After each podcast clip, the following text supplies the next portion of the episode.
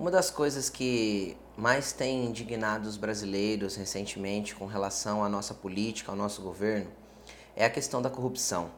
Nós temos visto aí diversos escândalos, pessoas que se vendem por causa de valores, é, que fazem é, pessoas errarem e roubam dos brasileiros é, descaradamente e muitas vezes ficam impunes. Realmente isso está totalmente errado, isso está totalmente fora do contexto que Jesus quer para esta nação e principalmente para os cristãos e sua igreja. É, tem um, um, um, versículo que Salomão disse no livro de Provérbios assim, ó, que diz o seguinte: O rei que exerce a justiça dá estabilidade ao país, mas o que gosta de subornos o leva à ruína. Então, realmente, nós vemos a grande importância de acabar essa fase de corrupções no Brasil. E eu creio que esse tempo chegará porque a igreja está em contínua, contínua oração por isso. Entretanto, eu quero falar a, um, a, a respeito de onde começa essa corrupção. Eis aí a questão. Da onde nasceu essa corrupção do Brasil? Na verdade, isso é uma corrupção histórica que vem desde a nossa fundação. Nós fomos uma colônia de extração e as pessoas é, geraram uma cultura de corrupção aqui. Como podemos mudar isso então? Nós temos que começar dentro do, do ambiente familiar.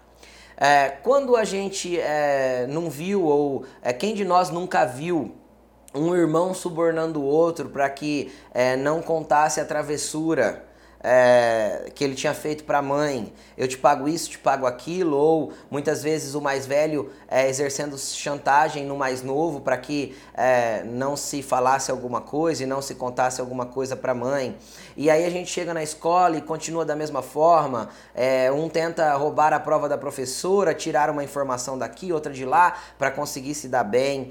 E aí a gente vai para o ambiente de trabalho e a gente vê o funcionário sai e ele vai para o restaurante, ele pega uma nota a mais, ele gastou 10 reais, ele põe na nota de 20 e pega o dinheiro a mais do patrão.